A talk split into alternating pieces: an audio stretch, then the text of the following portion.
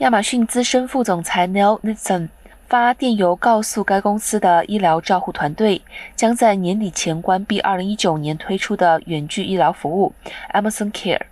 Amazon Care 的服务与亚马逊七月宣布斥资34.9亿美元收购的 One Medical 重叠，后者的母公司名为 One Life Healthcare，在美国25个市场有一百八十二家诊所。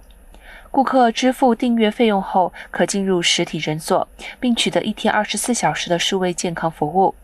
林森表示，虽然 Amazon Care 有许地方让注册成员感到满意，但锁定的大型企业客户来说，并非一个完整的产品，长期来说行不通。他表示，事业人员将会有机会加入亚马逊的其他团队。